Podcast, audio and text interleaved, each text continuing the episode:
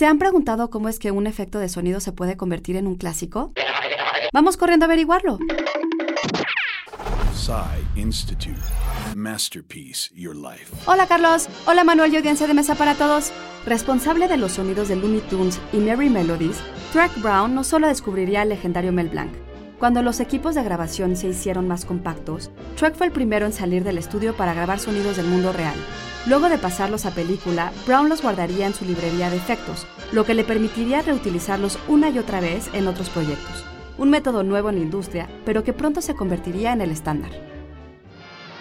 Ya en los 60, Greg Watson de Hanna-Barbera habría de crear una librería de sonidos para caricaturas que rivalizaría con las de Trek Brown. Watson fue el creador de los efectos de sonido de programas hoy clásicos como los supersónicos o por supuesto los picapiedra, tradición que sería continuado por Pat Foley en la década de los 80 y que nos ha legado sonidos inolvidables como la cortinilla de los superamigos, multitud de golpes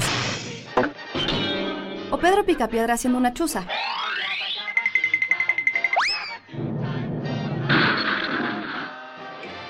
Sí, todo sonido nos trae consigo una imagen.